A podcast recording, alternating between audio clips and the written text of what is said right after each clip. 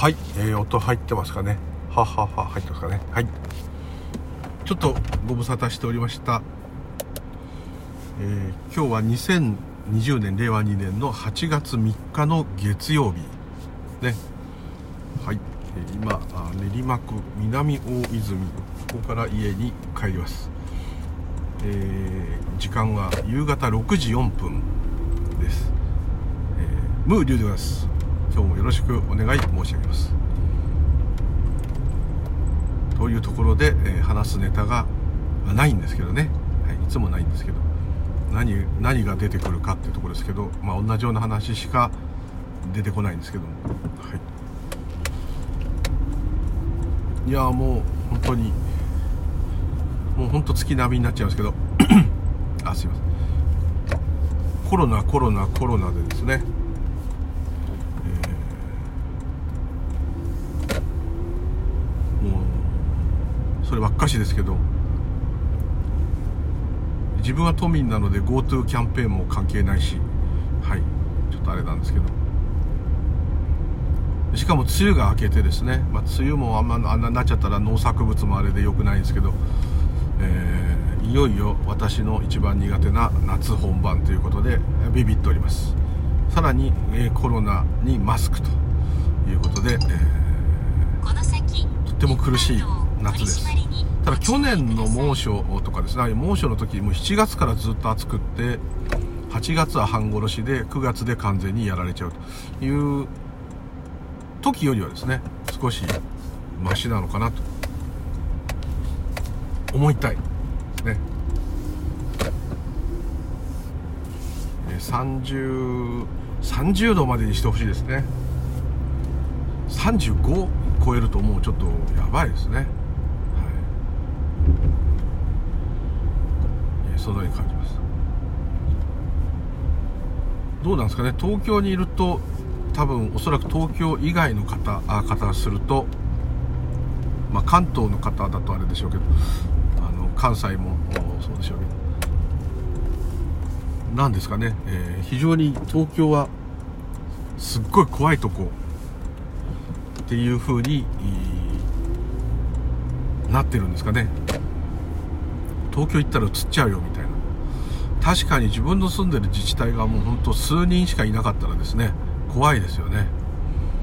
あんなもうニュースで 言われてるところ。これでも人口から見たら大した人数ではないんですけどもこれでも、えーイメージっていうんですかね。やっぱイマジネーションの世界に生きているこの自我である私というものはですねやっぱりそういうものに感化されがちですね。概念でできてるんで概念にビビると。もちろんコロナが危なくないって言ってるんではないんですけども、えーまあ、正確な情報が全くわからないっていうのは非常に困りますね。珍しいですよねこういうことは。非常に各国バラバラだし、えーいろんな教授とかが言うことも平気全然平気っていう人もいれば、えー気をつけてくださいという人もいれば。ただまあ医療関係者の人でですねもうめちゃくちゃやばいって言ってる人はほとんど会ったことがないですね。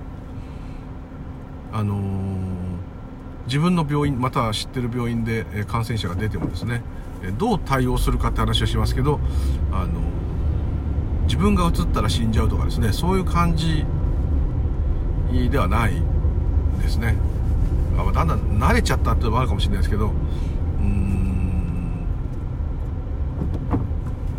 まあ恐れる病気はもっと山ほどあるという言い方をしていましたね。ただまあまあどれでもそうなんですけど。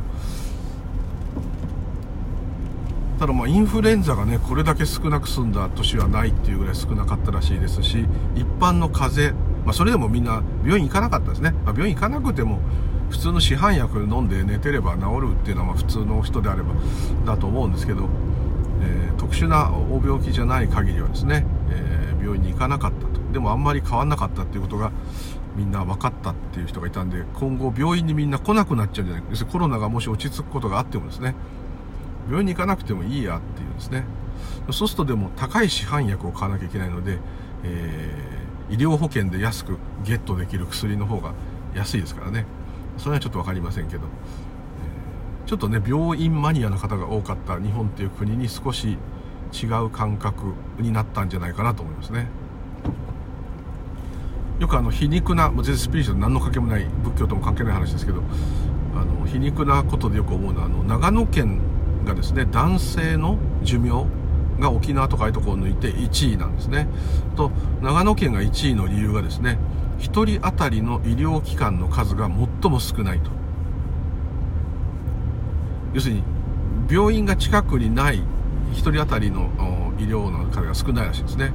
長野県ってでも結構いろんな松本とか長野、まあ、いろんな場所ありますけど上田に、まあ、なんとなくね栄えてそうなていうか長野しょっちゅう行きますから栄えてると思うんですけどそういう医療機関が少ないという意味じゃないんですけどあんまりこう病院に行く習慣が他の都道府県よりないということらしいですね。で病院に行く人が少ない県が一番寿命が長いと。これ普通で考えたら逆ですよね。病気になる人が少ないんではないんですね、えー、まあ、もちろん長野県はですね健康推進がすごい進んでいる国ですからそういうのもあ県ですからそういうこともあるとは思うんですけども。下手に医者に行っていろんな薬もらったりお医者さんも来たらですね何かしなきゃいけないんで出しますから、え検査したりですね。下手にしないでっていうのがなんかいいという結論になっている非常に皮肉なことですね。病院に行かない人が多い県が一番長いこれは普通と逆ですけどね。うん不思議なもんです。本当にこう世の中っていうのは、えー、コロナもそうですけど想定外なことが起きる、ね、これだけいろんなことを想定して現代社会であればありとあらゆるもう AI まで使ってやってるにもかかわらずうまいこといかないですね。すごいですね。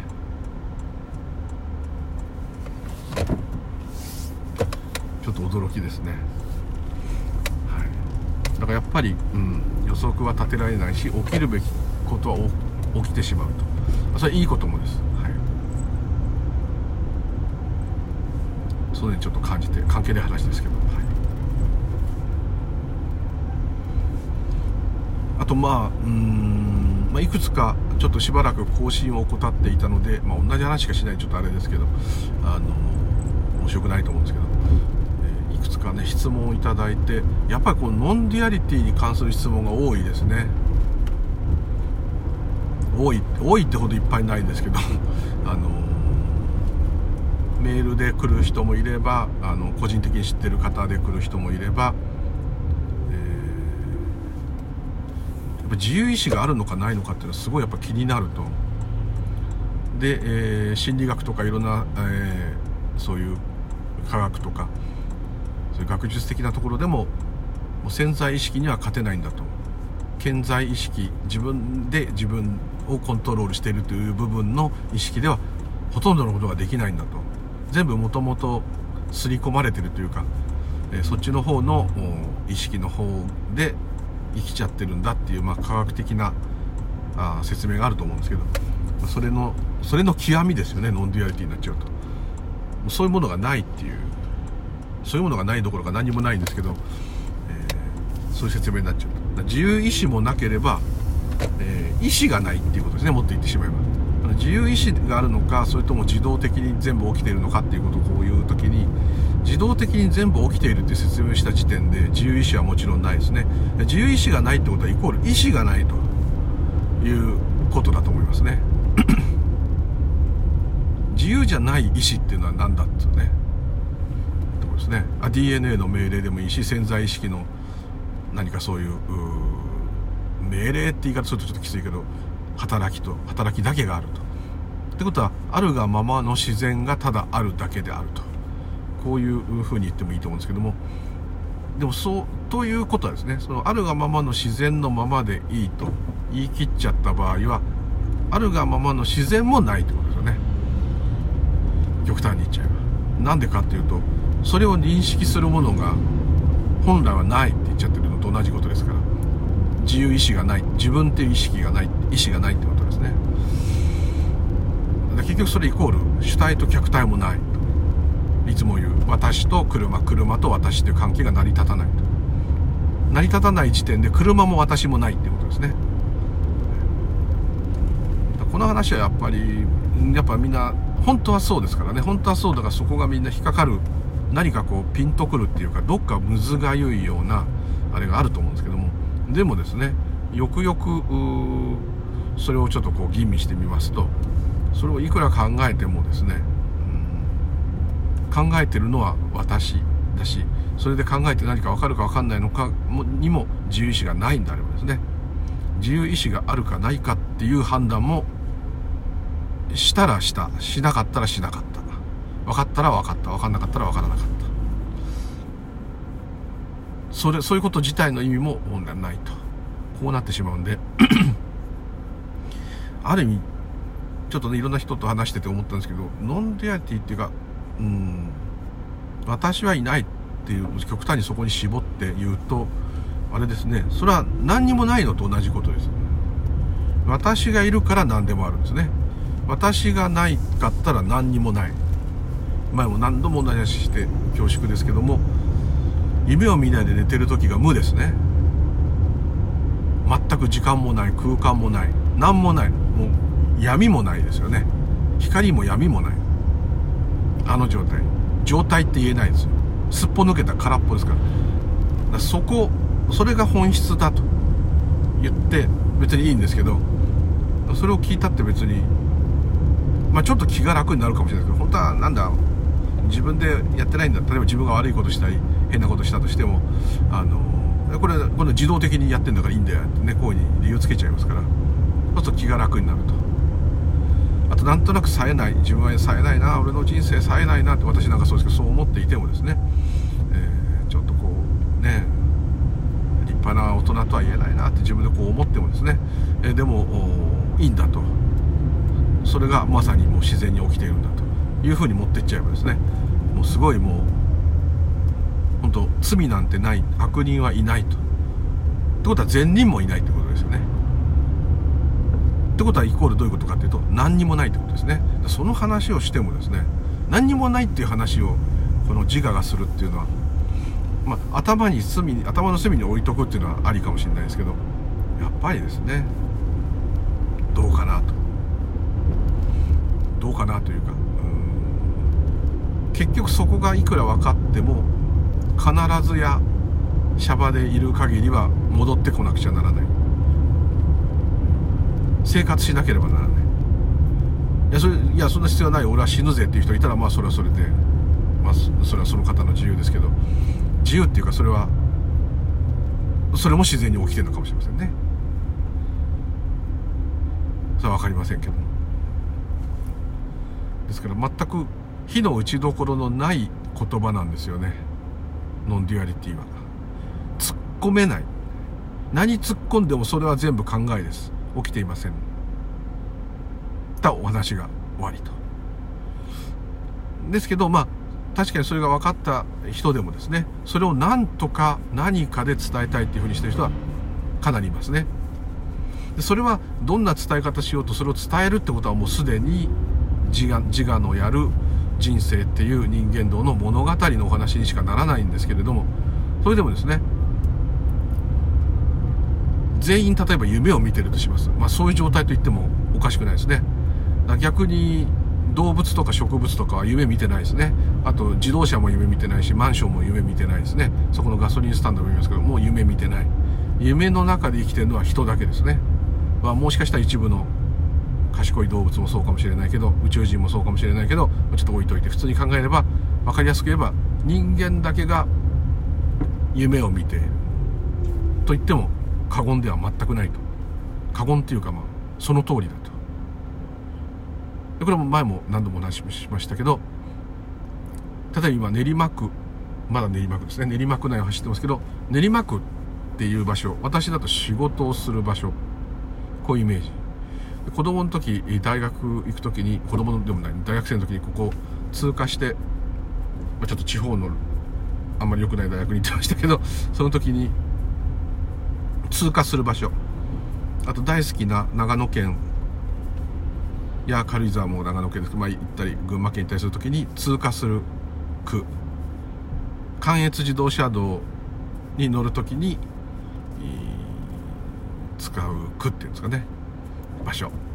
なんかそういうイメージが私にはあるんですけどまたこれ住んでる方のイメージはまた違うし行ったことない人だと全く知らない人だったら全然わかんないっていうかもしれませんし違いますね。そうなりますよね。ですから、えー、じゃあ練馬区っていうのは何だと。でそれはウィキペディアとか何でも調べればですね こういうなんとか南西にあるなんとかの23区のうちの一つで元板橋区と何とかくっついてできたとか23区で一番新しい区なんですけど、えー、そういう説明ができるかもしれません。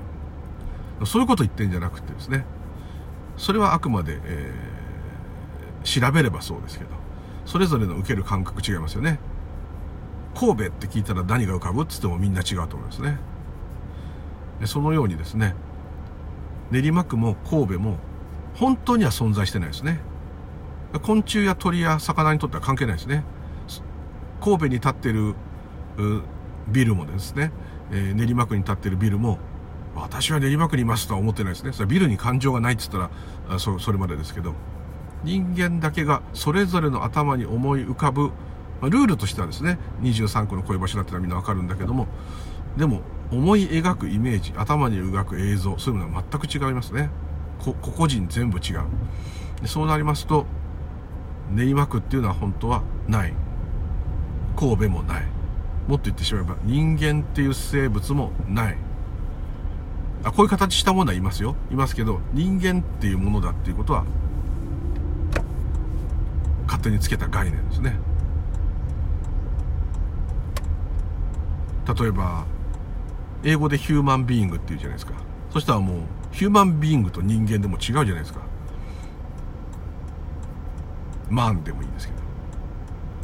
それ呼び方が違うだけだろうって言ったってもう違っちゃってるんですね。人間とはどういう生き物かって思うのも全員違いますね。微妙に違いますね。ということは人間はいない。考えだと。概念だと。でこうやって言っちゃえばですねえー、一つも存在しているものが説明ができないわけです。そこに持ってっちゃうと難しくなっちゃうんだけど一回そういうアホな目でですね世の中を見るっていうのも面白いですね。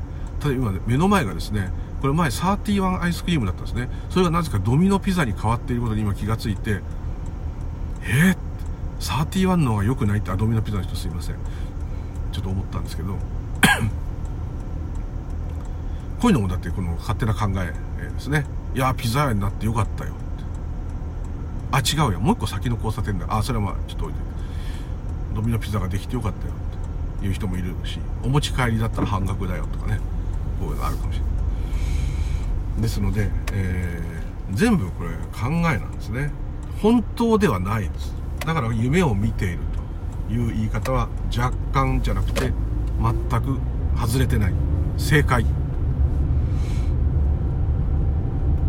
夢を夢の中で夢を現実と思っちゃうのと同じようにですね。夢の中で夢は現実だと。で稀にですね覚醒なんだっけ明晰夢でしたっけ。夢の中でこれ夢だって気がつくやつですね。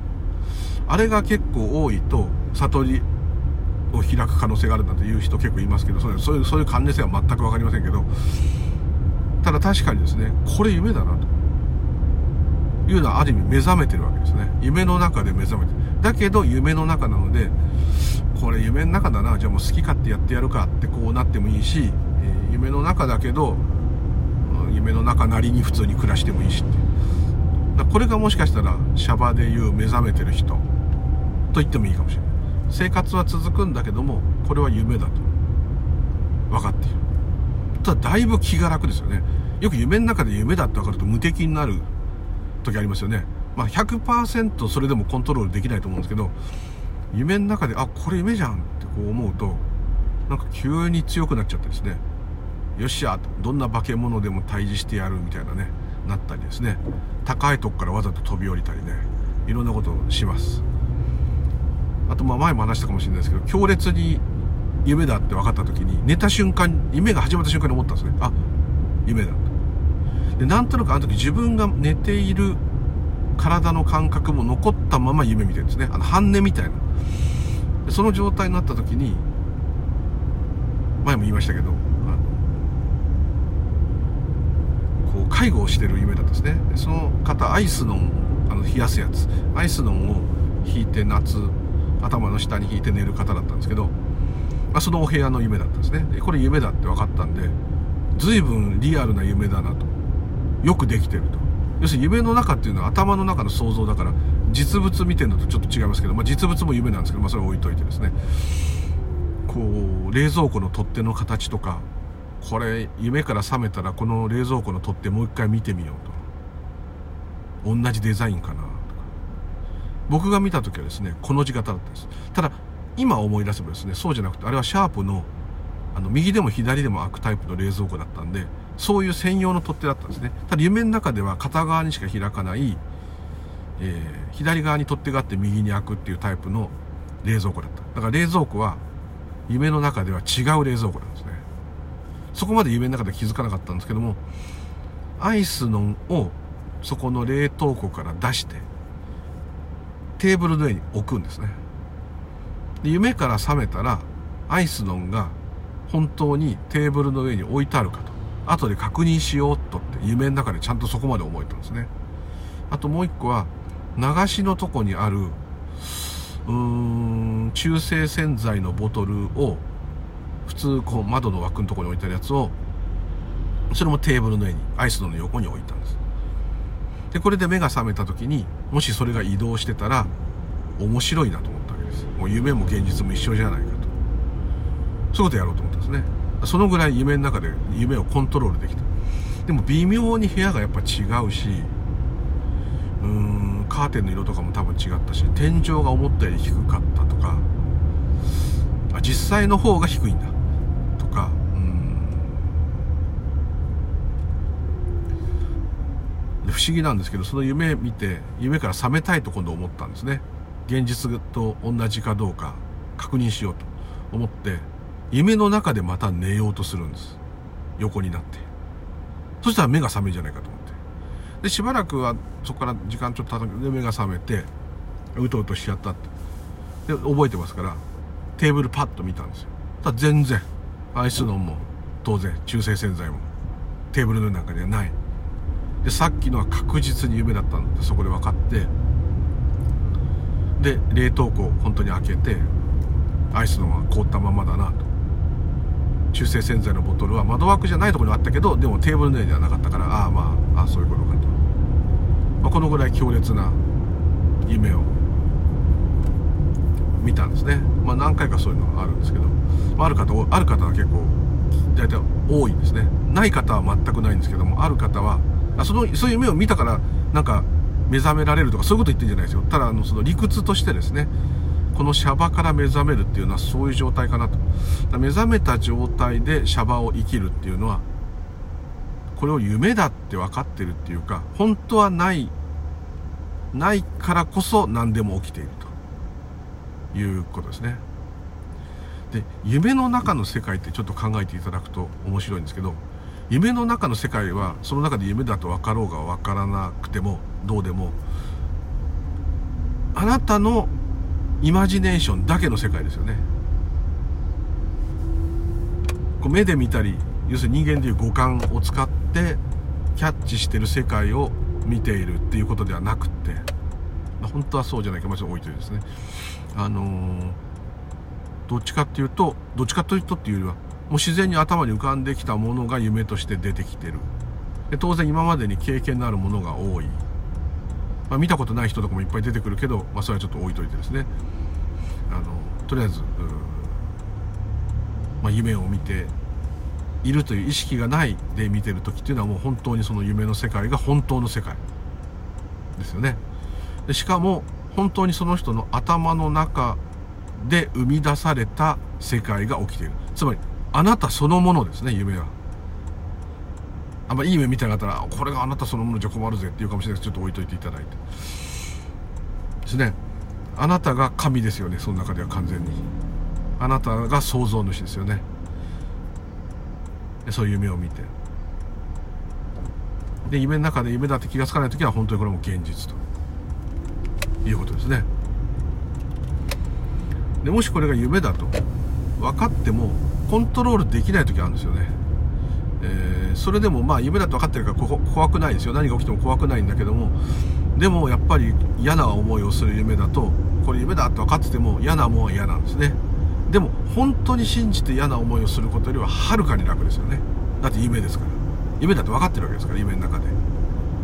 どんなきつい夢見ても。うわ崖から落とされんのか参ったなとかね。あと銃で撃たれたりとか結構私あってですね銃でよく撃たれ特に太もも撃たれるんですけどなぜか。そうするとちゃんと痛くてでこれも撃たれたことないから分かんないですけど想像ではだけなんですけどよく撃たれた人がピストルの弾が突き抜けたら分かんないですけど残っちゃうとそのピストルの弾って熱いらしいですね。だから板熱いっていうんですかね。撃たれる場所にもよると思うんですけど熱いもう大やけどしたような感じだと。まあその後傷がひどいからもちろんあれですけど。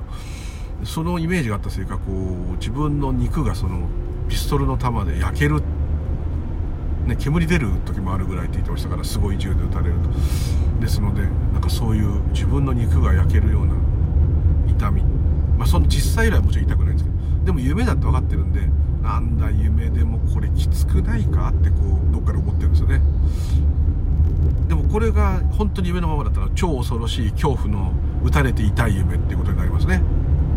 そうではないと。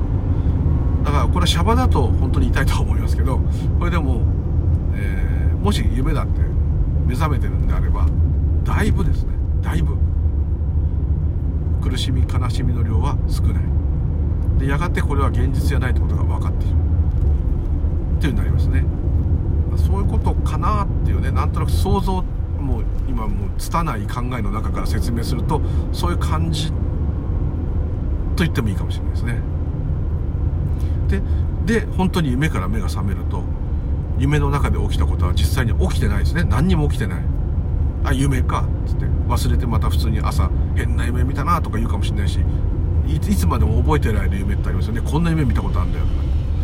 そういう感じで記憶に残るかもしれませんけどもあくまで記憶に残ったデータですから。あのねあんな怖い夢もう二度と見たくないってなったりするかもしれないけれどもでも現実ではないから起きてないわけですから。楽ですね。こここの状態極端に言えばこの状態なんじゃないかなと。思います。シャバでいろんな大変なことが起きる。その時は辛い怖い悲しい苦しいあるけどもこの現実で起きてる現実っていうかシャバで起きてることが100%真実なんだと思って普通の人普通は生きてるわけです。私でもない生きてるわけですから。その私にとってはもう全部が深刻な大変に緊張する本当にもう生き残るためのサバイバルゲームなんですね。コロナが怖いのもそうですね。苦しみたくない死にたくない。全部それがなかったらだってもしそれが全くないんだったら何も怖くないじゃないですか。もう今すぐ死んじゃったっていいし今すぐ体が引き裂かれちゃったって構わないじゃないですか。だから痛くも痒くも苦しくもないってもし本当だったらですよ。そういうことではもちろんないと思うんですよ。感覚がありますから。そうはないと思いますけど。でもまあだいぶ楽ですね。でちょっとこういうことなんですね。夢だと分かると本当のね寝てる時に見てる夢だと分かるとなんだ夢かで終わるけどシャバが夢だと分かってもシャバで生活していくってことは続くわけですからそれはそれでこの夢夢にいる夢を見ている夢の中にいる自分っていうものがある限りはそれをやっていくしかないっていう覚悟はできると思います。それはもう苦しい時は苦しいのは誰でもどんな成人だってみんな同じだと思うんですけどあの覚悟っていうのかな。覚悟って言わないのかな。理屈を分かってるからまあ大丈夫っていうんですかね。そうすると相当気軽にですね特に細かい大したことで本当にもう肉体を引き裂かれるようなっていうかすごいこと以外はですね大概何ともなくなってきちゃうと。そういうそうするとどうなるかっていうともうまさに今起きてることだけに集中できるように自然になっちゃう集中しようってよくそういうメソッドで訓練する人いっぱいいて私もそういう話じっとものを見るとかそう言っちゃいますけどもちろんそれはそれでいいんですけどそういうのがもうそういうのもいらなくなっちゃうっていうんですかね。何と言ったらいいんだろう。ただですねそういうことをもしこれが夢だっていうことを垣間見るような体験をした方でもですね結局その後非常に苦しむ方多いです。自分もそうですけどより苦しくなったりね。じゃあなんでこんな思いをしなきゃいけないんだって逆に思ったりするわけです。さっきの潜在意識の考え方でいいです。潜在意識に全部乗っ取られて自動に全てが起きてるならばなんでこんな苦を体験させるような私という感覚まで生まれてきてそれが嬉しい嬉しい楽しいこともあるけれどもねやっぱり大変じゃないですか毎日いろいろね。ですからそんな思いをなんでしなきゃいけないんだと。いう問いが出てきちゃうかもしれない。いかなる理由があろうと思って。内々尽くしで言われたって全然そんなもんじゃ救われない。ですね。ですからえー、夢だと分かっていてもその夢夢から目が覚めな覚めることができないんであれば目覚めたまま夢をやるしかない。ですね。どんなに分かっても結局は。その中には当然、いろんなことが起きますから。働いて稼いで食べなきゃいけないってこれだけでも大変ですよね。ものすごい大変です。でそこが何でだろうっていうところも絶対にわからないっていうところに落ち着くにはですね絶対にわからないっていう体験をしないと納得できないですよね。わからないんじゃ困りますってなっちゃいますね。わからないが回答なんですけどわからないなこりゃわからないやっていう納得がないと調べ続けますよねわからないっていうか、わかるようなことではないっていうか、わか、こういうことなんですね。あの、難しすぎて複雑すぎてわかんないっていう、ではなくてですね、私がわかることではないってことですね。私が関与できないことを私がわかるわけがないんですから、私はもう絶対わからない。わかるとしたら、その余韻をなんとなく掴んでまた自我が満足すると、まあ、こういう図式になるんですね。でそれでですねおそらくですね何かそういう体験をしてより悩む人がいるわけです。そうするとその後それを整理していくための作業が必要になると思うんですね。これがあ結構大変というかですね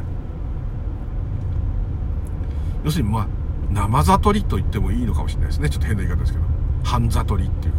何かちょっとそういう心理っぽいものを見ちゃったおかげでですね、えー、見たり体験しちゃったおかげで、体験になってる時点でもうそれじゃないんですけど、家ってなって、例えばこれが夢だと分かってもですね、夢だと分かっても、本当の自分の思い通りにはならないですね。で、夢だと分かったら自分の思い通りにしようっていう感覚が出ること自体がもう救われてないですよ、まだ。自分の考えで思い通りにできないどころか、その自分がいないじゃんっていうところを会話見たくせにですね。だったら思い通りになって、もうゲーム終了と。でも自我が死んじゃ嫌だってまた言うわけですね。これじゃあ拉致が開かないと。だだっこだと。そこをなんとか落ち着けていかなきゃいけないと。で、この落ち着け、そういう体験した人が結局そういろんな、それでも悩みがどんどん逆に深まったりしながらもいろいろ行く、進んでいって、だんだんある程度こう、落ち着いてくるっていうか、バランスが取れてくるっていうのが、あれですかね、今流行りのスピーチュアルの言い方で言えば統合っていうんですか。っていうのはこういうことなんですかね。ちょっとわかりませんけど。であればもう大昔から仏教で言えばお坊さんたちが言っている何か分かったらその分かった後にそれと折り合いをつけていくっていうんですかね。折り合いのつけ方っていうのはしっかりと生きていくっていうことですね。ちょっとねあの痛い言葉ですけどより真剣に真面目に生きていくて夢だと分かったからこそ夢の住人としてしっかりやると。むしろそっちに行く方が多い。またはですねそのしっかりやるって一生懸命狂ったように頑張る、まあ、そういう人もいるかもしれませんけどそれでもいいし夢を楽しむと取る人でもいいしまたはだったらばもう逆にですね執着が減ると思うんですね。何かに執着してやるってことはまたそれの裏返しで苦しみが増える。ならば無茶せずにですね何、て言うんですかね。ただ生活をしていくと。それで、えー、共通点としては結構やっぱりですね今という今って言っても本当に今じゃないけどあんまりこう過去と過去に引っ張られない過去に引っ張られないってことは未来に引っ張られないと同じ意味ですから、えー、もうすごくこう短いとかまさに今起きてることだけにこう気持ちが集中集中っていうかそこに落ち着くんですね。今に満足してるっていう状態っていう。でそうなるとうんまあ起きてくることも生活することも同じなんですけれども、まあ、余計なわだかまりもなく何て言ったらいいんだろうな。ただそうなる人はそうなる。そうならない人もいる。そういう結論で言っちゃったらもう何も言えないんですけどなんとなくあそう総合して言うと要するに夢なんだから死に物狂いで有名になったり死に物狂いで何かを手に入れても夢だからいずれ消えちゃうしうんずっと自分のものとしておくことはできないんだからうんだからそれが分かって執着してなら別にいいと思うんですよ。夢だから逆にもう好きなことに慢心する。それでも別にいいと思うんですけど。あとはまあ普通にすると。で多分ねこれは分かんないですけど今にこう集中できてるとですね過去にあんま引っ張られないとかイコール未来に引っ張られないってことは余計な考えでくよくよしないでいる時間が増える。急遽する時はするんですけどただ今あることだけにこう集中できてるとやっぱりですねこれは分かんないんですけどそういう時、まあ、自分の場合ですけど自分はそんな風にすごくはないんだけどもそれでもなんとなくこう子供の時みたいに目の前にあることだけにこうああ集中するっていうか今自分がどうなってるっていうのが分かってるっていうかうんわけとなぜかですね前もいつも言いますけどこの夢がすごいっていうことにやっぱ気がつきます。問題話になっちゃ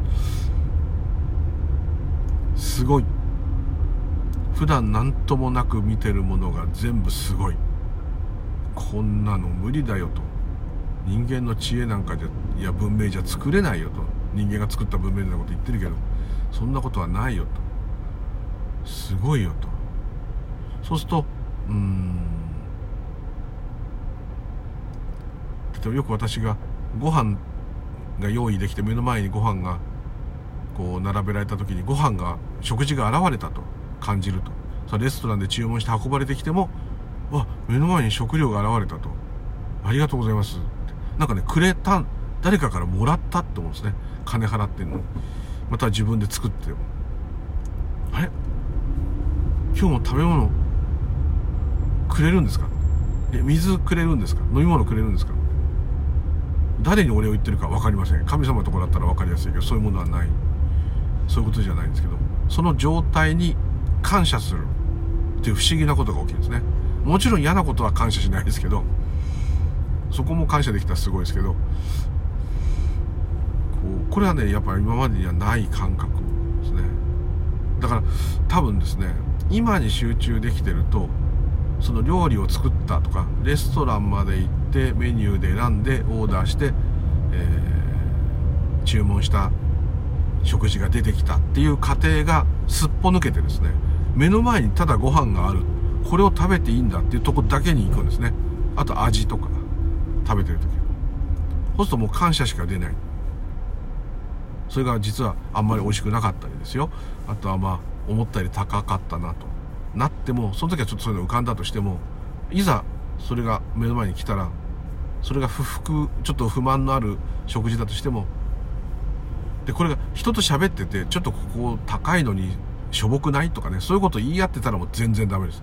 でもそういうのが抜けたる時にパッと出ると「お待たせしました」とか言ってこう置かれるとうわー食べていいんだっていう。それだけでどうもすいませんっていう感じの。作ってくれた人っていうよりはその食べ物自体にももちろん感謝しますけどそういう状況に自分がいるっていうことに感謝するんですね、まあ、それこそまさに縁によって起きた食事ですから。宇宙が総動員してお前にこれ食っていいよと。よし食えと。言われてるようなってオーバーに言いますよ。そういう感じがするのか分かりませんけど。いやこれ頂いていいんですか？みたいな。不思議な気持ちになって。だから集中してないとトイレもわーっとあトイレ行きたいトイレ行きたいってトイレ行って終わるいつもトイレの話になっちゃうんですけど恐縮なんですけど。あトイレ行きたいってしてもう何も深く考えずにまた他のことやるんですけどそういうふうになんかシーンとこう静まってる時にあトイレに行きたいと思って行くとこうした時にですねありがとうございますとかあすいませんなんか言っちゃう。でそれを下水に流すことができるだけでもあありがとうございますそれはおしっこが出なかったらどっか体がおかしいとかうんトイレがちゃんと流れなかったら困るから感謝してる。じゃないんです。その状況尿意を催したにもかかわらず排泄できたちゃんと清潔にできたっていうことがありがたい。ありがたいっていうかうん状況がありがたい。その瞬間がありがたい。ただそれはいろんな考え事で埋まってる時はダメです。でも昔はいろんな考え事で埋まってなくてもそんな気持ちにはなんなかった。もうぼーっとだ多分なんか考え事してるんだと思うんですおしっこしているちょっとおしっこの話でもし訳ない。集中している食事が出てきたその食事を見ることに集中している。それによってどういう料理かっていう観察する集中ではなくてそういうものそういう自分が状況に今まさにある。今のありようですね。禅の言い方で言えば。今のありようにただ満足している状態です。これが一番安楽な状態。何でもない大変もないことなんですけど。普通は何か問題があってそれを成し遂げた時にありがとうございますという人はいっぱいいますね。神様ありがとうとそうではなくてですね。そうではなくってなんかこうありきたりな電車に乗れたら乗れた瞬間にあその時間にに間に合ってよかったっていうのもあっても何でもいいんですけどまあそういうふうに、まあ、円滑に物事が進んでる進んだってことに、まあ、ありがとうと。いう感じなんですね。物を買っても買うまではお客さんっていうかね買ってる側なんですけど、まあ、買って家に持って帰ってきた時にこれ買っちゃったってまあなったとしてもですねありがとう例えば車で言えば最近の日本車は壊れないですから普通にこうやって家に壊れずにこう帰れるっていうのは当たり前ほとんど当たり前なんです多少ね故障することあるでしょうけど止まっちゃうっていうことはあんまりないですから。でも運転してる時はそれほど思わなくても家に着いて車を止めた時にですねあ今日も、まあ、誰でも運転手さんでも誰でも思うと思うんですけど家に無事帰ってこれた瞬間が現れたと。瞬間が起きたありがたい。で車に自体にもどうもありがとう。でこれはですね本当に頭が空っぽの時じゃないとあんまり出ないです。喉が渇いて水飲む時も喉渇いた喉渇いたとか言って人が周りにいたりして話したりしてたらもうガーってただ飲んで終わりですけど静かに頭が静まってる時はそのの飲んでる最中にふっとその飲んでることに集中するっていうかぐーっとそこに入ると喉をこう飲み物が清涼感を持ってこう流れていって渇きを癒してくれてるってことにそしてその水を今まさにペットボトルでも何でも手に持っていられるお茶でもコーヒーでも何でもっていうことに感謝するんですよね。なんていうかどうもすいませんっていう感じですね。ありがとうございますと。こういう機会を与えてくださってありがとう。それが神様とかだったらね分かりやすいんですけどね何を言ってるか分かんないです。その瞬間の景色に言ってるっていうかその体験に感謝してる。お水に感謝してると言ってもいいけど乾きが癒されたことに感謝してると言ってもいいけどそういうシチュエーション光景状態が起きてることにありがとうっていうっていうんですかね。イメージで言うと前も言ったかもしれないですけどこうどっか山の中でもどっか歩いてたまたますごい見事なお花を見たと。そうするとまあラッキーっていうかこんなとこにこんなすごいお花が咲いてたんだと。わ綺麗だな写真撮ろうと。こんなお花が見れてラッキー極端に言うとまあそれもうんそういうのにそういうお花を見るのは珍しいことであるからラッキーってこうなっちゃうんでしょうけどっていうよりはそれがそういう森を歩いてる時に美しい花と出会う機会を与えてもらったことにそのまさに花を見ている瞬間にありがとうございます。こういう感じですかね。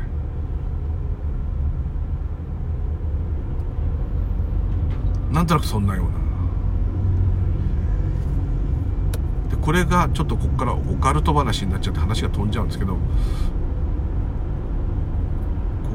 最近はちょっとだいぶ疎いっていうかそういうとこに行かないからかもしれないそういうよく私が竜とかですね。そこから急にオカルトっていうかちょっとさっきと話がずれてこういうのは嫌いな人は「お前またそっちの心霊系かよ」ってこうなっちゃったらがっかりって言われちゃうかもしれないですけど、まあ、ちょっとくっつけちゃうと。なんかそういう同祖人、えー、馬頭観音道端のお地蔵さんお稲荷さんまたはそういう木草動物昆虫何かそういうものがですね神がかってるように感じるんですね。例えば雲が普通にいてねいてもですねその集中してる時に現れると雲を見せてもらった、まあ、見たくない人あんなもん見たくないっていうかもしれないですけど、まあ、ゴキブリだったら嫌だっていうかもしれないですけどどっちにしろそういうものを、ま見せてもらったっていうかですね。うんなんて言ったらいいんだろう別にそうしたら雲とか昆虫に限らず椅子でも机でも全部いいんですけどなかなかそういうものではそう簡単にピンとこないんだけどですけどもなんかですねそれもそのご飯が現れたっていうのと同じでそういうものをパッと目にする瞬間に立ち会わせていただいてありがとうございます。ちょっと強引ですけどね、まあ、昆虫じゃなくてもいいですけど。前はね雲がいても動物好きですから昆虫でも節足類でも嫌いじゃないんで雲がいてもあの別にまああ雲がいるぐらいだったんですけど何々雲だとかね。うん。もちろんクワガタとかカブトムシとかいた方が喜ぶけど、まあ、何かそういう感じだったんですけど、まあ、当然攻撃してくる虫はね嫌ですけどあのそれでもまあ見るだけならですね私のもう天敵っていうか最も怖がいのはオオスズメバチなんですけど山行った人はみんなそうだと思うんですけどオオスズメバチも、まあ、それ向かってきたら嫌ですけどよく見るとオレンジ色で頭が体もごっつくて顎ももうカミキリムシより強いような顎しててそれであの恐ろしい針を持ってるじゃないですか。ある意味昆虫の中ではもう結構敵がいないっていうぐらい強いですね。と、まあ、人間を殺す野生動物の中ではスズメバチが日本では一番人間を殺してます。クマとかイノシシとかサメとかじゃないですよ。いろんな毒虫毒のある海洋生物もいますけどスズメバチによって殺された人数が毎年1位です。野生動物野生動物昆虫に殺された数で。ですので実は最強なんですね。ですけどよく見るとすごい素敵なデザイン。色合いも素敵だし強そう。ですねかっこいい。こうなっちゃう。そうなんですね。本当は本当は見た目は好きなんですね。ただまああれが向かってこられるとちょっともう本当に逃げますけど。まあそれはちょっと置いといてですね。ああいうものもこう見る分にはですねうわオオスズメバチだ危ないと思って。大体木の根っことかに巣作るんで地中に作るんで危ないんですけど歩いてる時にね踏んじゃうと振動で起こっちゃうんで危ないですけどまあ普通に1匹とかブーンって飛んでるの見るとごいもうこう威厳があってですね素敵だなと思ったりもしますし別に昆虫動物なんてもっともちろん好きですよ。イノシシやクマやあの鹿はしょっちゅう見ますけどあ東京市は見ないですけどね。うちの近所は東京ですけどタヌキがいますんで猫と思ったタヌキの時なんかこう嬉しいとかね、まあ、猫でも嬉しいですけど見せてもらってありがとうってやっぱ思いますね。それはやっぱねそういうものの時に集中するからなんですよね。あれなんだろうあの動物なんだろう。うわタヌキ。タヌキさんですか。いいもの見たなこの瞬間もうギフトですねって言っちゃう時あります。誰に言ってるのか分かりませんけどその瞬間に向かって言ってるんですね。これは自分の人生に乗ってギフトだと。昔北軽井沢ですね。真夏に月の悪魔を見たんですね。もうすんごいね神様見たような、ね、気持ちでしたね。ものすごい近づいたらね月の悪魔でも引っかかれたらやばいですけど、まあ、そういう感じじゃなかったんで逃げていっちゃいましたけどなんかねいいもの見たら山の神様見ちゃったみたいなんですね。でそれがその竜とかですね。何かそういう精霊みたいなものとか神々日本でいう神々庶民の神々っていうんですかね。あと沼沼とか池の主みたいなのとかあといろんな神社のお堂の中にいるのかご神体なのか分かりませんけど、まあ、そういうのとかそういう方たちと同じようなですねありがとうございますっていう感じがするんですね。だからやっぱりうんそれは全部私言ってるのは今これはイマジネーションの世界でさっき言ったあの夢の中の世界のお話ではあるんですけれども自分の夢の中にそういう体験のシーンが起きてくるっていうことは光栄なことでありがたい。食べ物が出てくる飲み物が出てくる着替えがある。お風呂に入れるトイレに行ける。その瞬間瞬間にですね。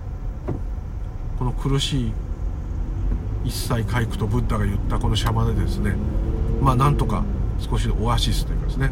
犬が可愛いとかそんなのはもうそういうの超越して喜んじゃってることがまたちょっと違うんですけどそういう明らかに嬉しいとかそういうことじゃなくてですね。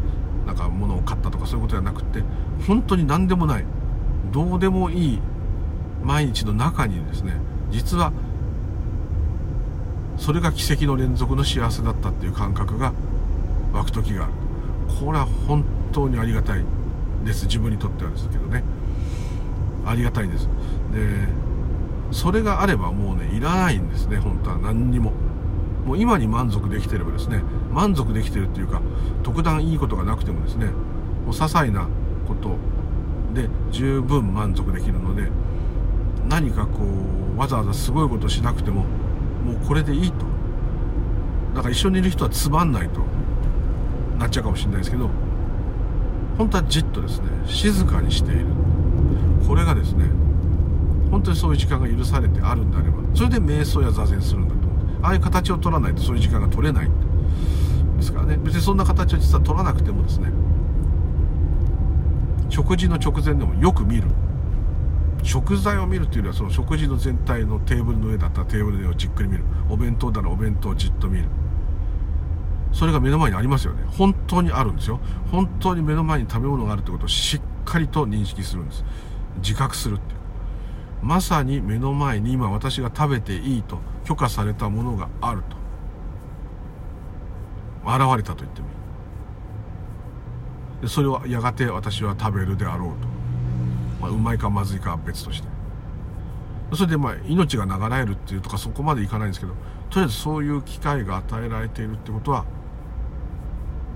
ね生きる上にとっては当然必要なそうするとやっぱりこうじんわりとですねその静けさにいないとあれですけどありがとうございますと。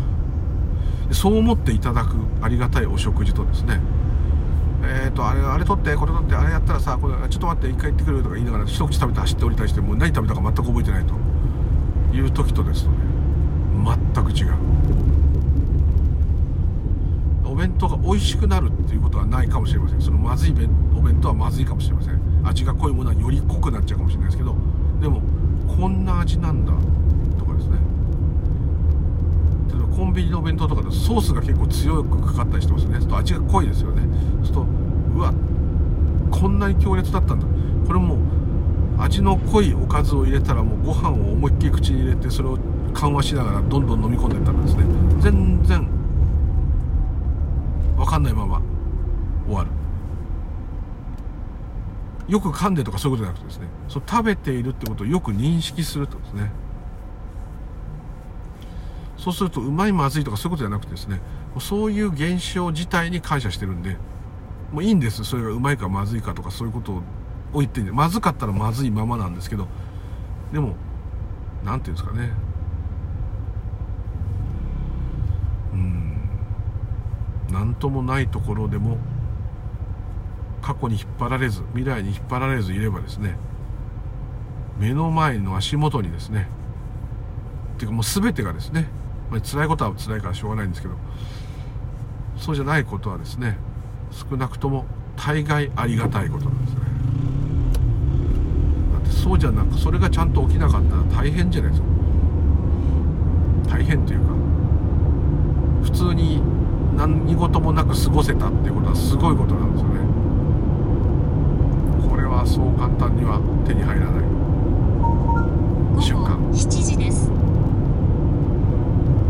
それが分かるとちょっとねこのいろいろ厳しいシャバの世界もですね、まあ、捨てたもんじゃないっていうかですかね。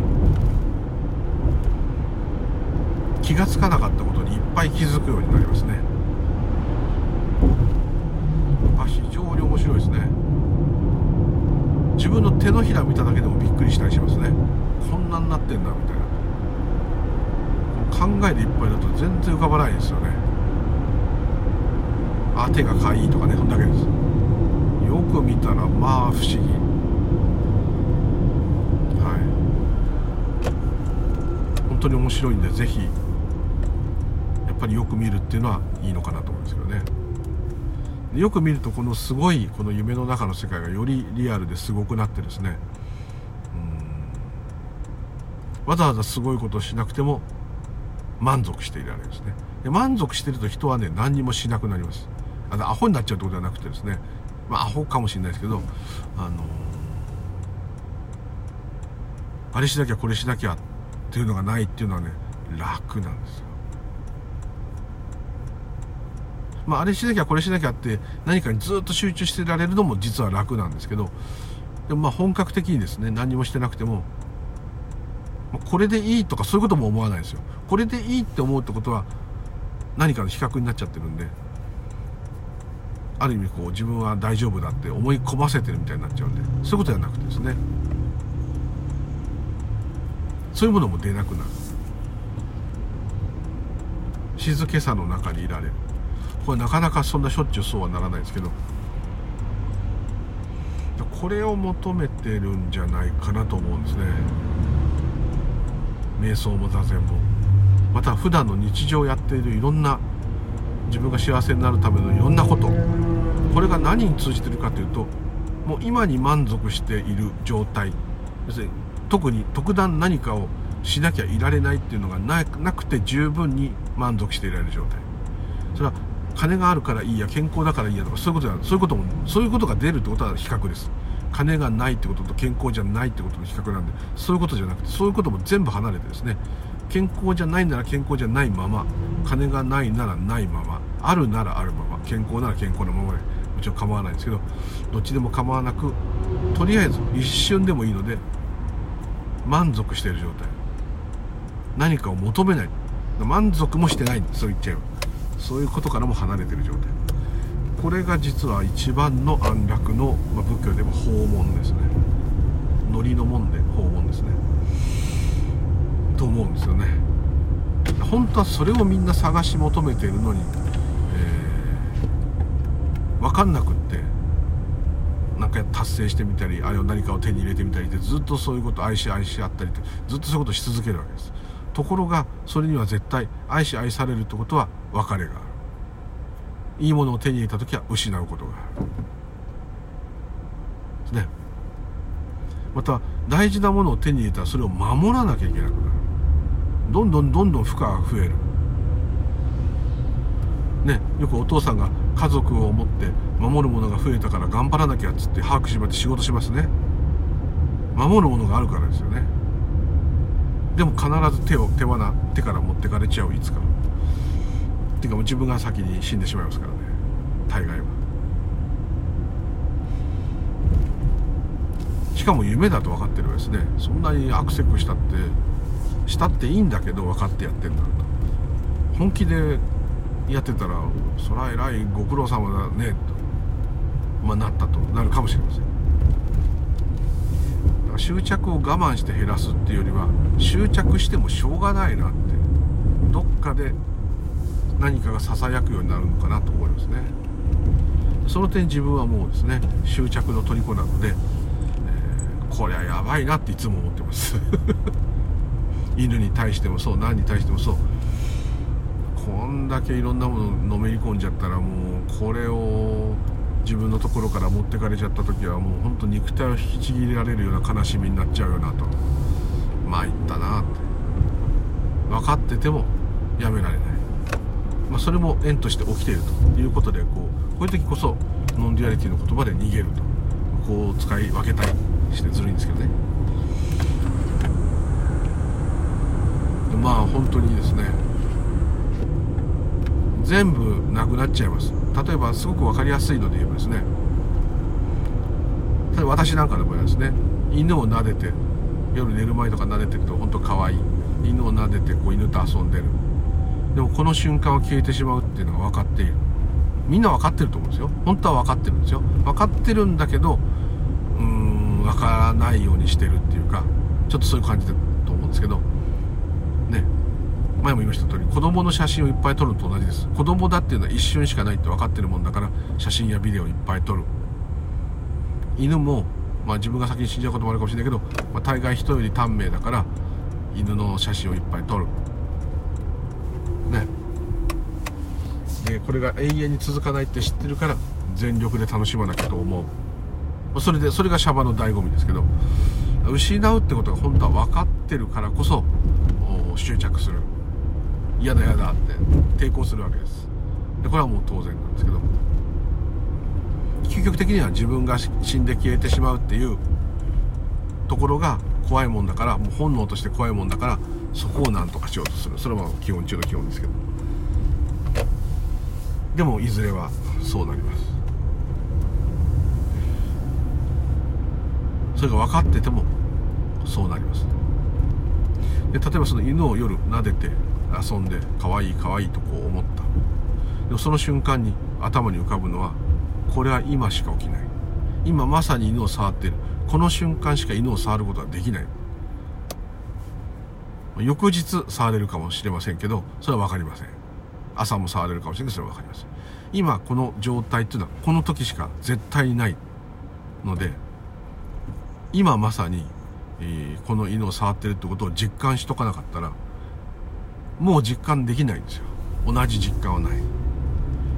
また前明日の晩明後日の晩と同じように犬を撫でて、えー、かわいいかわいいってやれたとしてもですねやれる可能性があったとしてもそれは可能性ですから。そして、えー、その時触ってる時のこっちの気分もありますから今まさに味わってるこの瞬間のこの今のありようはこの瞬間しかないと思って触るんです。そうするとすごい集中して犬を触れる。よく観察できる。こんなにリアルなのにって本当にまさに触ってる時に思ってるわけですもうリアルそのものなのにこれが消えちゃうんだと。いうことが分かります。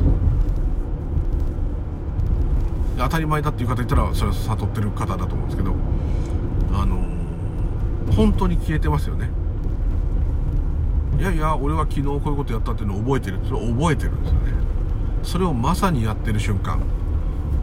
例えば今このカーブを曲がってますけどこのカーブを曲がってる瞬間今もう曲がっちゃいましたからもうないですよ。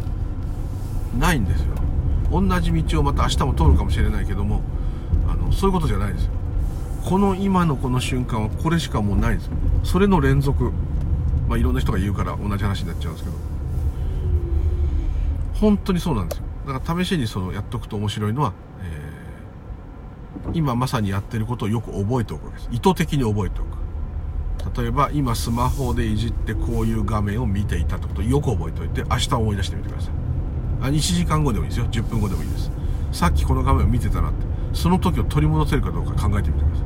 絶対取り戻せる同じ画面を表示することはできるかもしれないけど全く同じ状態にはできない。できないんですよ。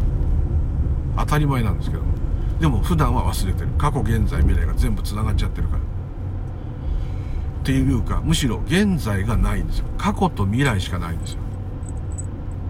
今だけがないがしろになって過去の感覚と思い出して想像する未来。ここにずっといて何しよう何しよう次はこれだあれだってずっとこうなってるわけです。これではですね絶対に今に満足することができないんです。なんせ今を捨ててるからです。本当の今じゃないですよ。本当の今っては何も起きてないんでそれは無理ですけど。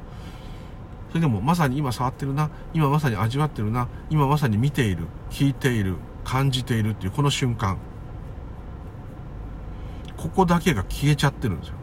ずっと頭の中は過去に体験したもう1秒前に体験したでもいいです。体験したことをずっと考えながら未来を想定しながらずっと見て。でも実際目玉や耳や体が感じてるのは今だけなんですよ。繋がってないんですよ。全然。いかにも過去から現在から未来へとずっと時間軸が繋がってる感じがあってそれは当たり前なんです。当たり前なんですけど本当はそれはない。今しかない。これはあの何度も話しちゃいますけどよく観察すると分かります。なぜなら全部消えてしまうんです。全く同じことが一つもない。同じように見えるだけです。同じような生活してるな毎日ってこうなってもですね微妙に違います。ってことは毎回最新なんです。自分が年取ってようが何しようが老けようが関係なく物が古くなろうが関係なくいっつも最新のことしか起きてないんですよ。最新だからこそ10年前に綺麗だった家が古くなったりするわけじゃないですか、まあ、10年ぐらいじゃあんま古くならないかもしれないけど。古くなってるのは古くなったんじゃなくて古いっていう状態が最新ですよね。その家にとっては。最新しかないってことです。そうするとなんとなくイメージが湧くと思うんですけどあれ？それじゃやっぱ今しかないなと。時間なんかないじゃないかと。これは10年前に建った家と思うからそうなんだけど今見てる家がまさに最新の今の状態なんだから家が古びてようがそれが今のまさにありよう。それ以外は本当に見たり聞いたりすることはできないです。写真で見るか思い出すかしかない。それでその過去や未来に引っ張られない状態。それが実は一つの安楽の訪問。今起きてることだけにいられる。と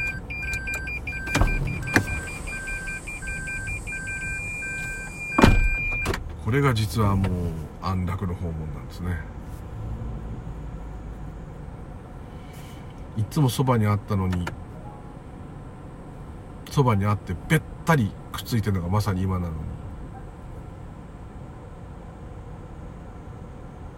今なのにそれがわからない。それがまさに私という存在なんですね。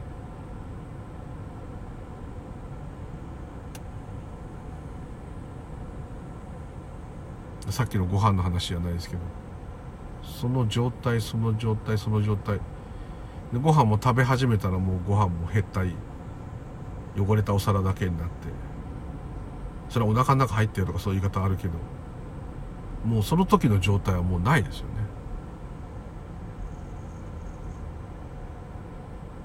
私が昨日の夜犬を触ってめでていたっていう状態も今日もめでたとしてもですね。もう昨日のあれはないです。記憶にしかない。リアルはない。本当はみんなそれが分かって。いるですからそれが分かって過去の記憶から未来を想定したりしながら生きていればいいんですけどついつい過去の経験にずっと引っ張られながらの未来の想定だけできちゃうんですね。そうすると今に満足する。要するにリアルを感じるってことが絶対できなくなっちゃう。野球の選手とかがあのー、すごい集中すると球が止まって見えるとかね遅く見えるって言うじゃないですかあれは多分おそらくですねものすごい集中した結果もう今にまさにいる状態になった時に瞬間瞬間瞬間が繋がってなく、コマ、コマ送りみたいになっちゃうんですね。あと交通事故でなんかあった瞬間とかも景色がコマ送りなのは、ものすごい集中によって思考が止まって、今起きてることだけに完全に集中してる。いや、要するに体が危険だっつってそうなるんだと思うんですけど、そうなると、コマ送りになるんですよ。自分が飛ばされてひっくり返る時とか、てってってってとか、スローモーションになるとか、よく言うじゃないですか。あれはまさにリアルにずっといるからなんですい。いなきゃいけない状態になっちゃうんですね。野球の選手だって、このボールを打たなきゃと思って集中した結果、ボールがクックックボクサーとかもそうですね。相手のパンチが見える。あれはもうまさにそういうある意味修行してんのと同じですね。そうすると本当に今しかないという感じに、まあ、なるっていうんですかね。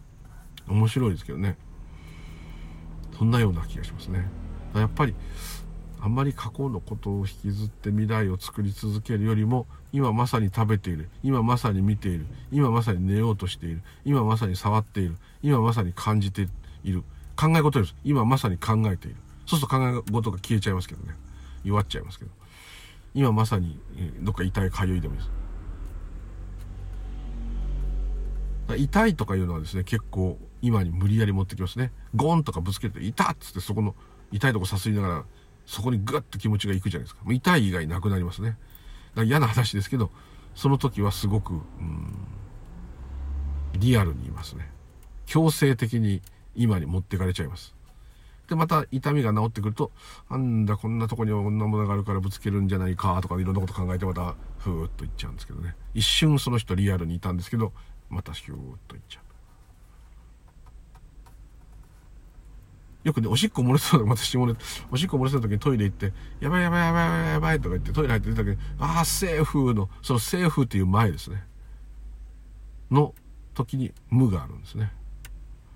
そこが本質なんですけど、セーフやばかったよ。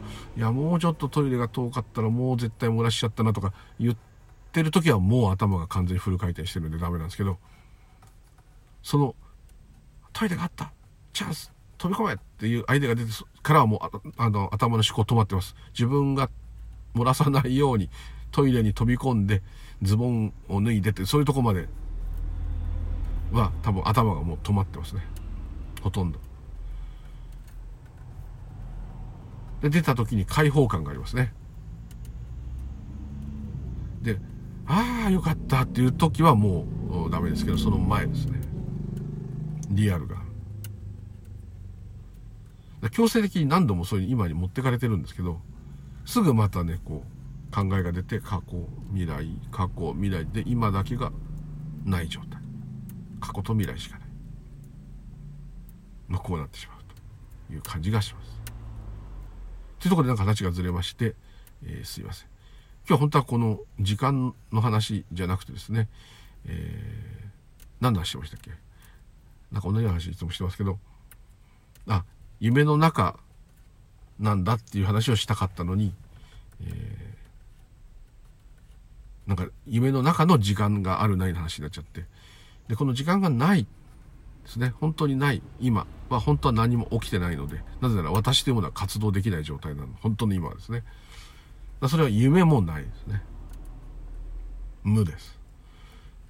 そこは、うん、考えたり感じたりするっていうのはちょっと無理なので、無だったなっていう余韻が残るだけなんで、これこそまた過去の経験を思い出して言っているだけというふうになっちゃいますんで、本当のリアルでは絶対にないんですけどね。ちょっとなんか変な話になっちゃいました。ということで今日はどうもありがとうございました。またよろしくお願いいたします。無竜でございました。どうも失礼いたします。ありがとうございました。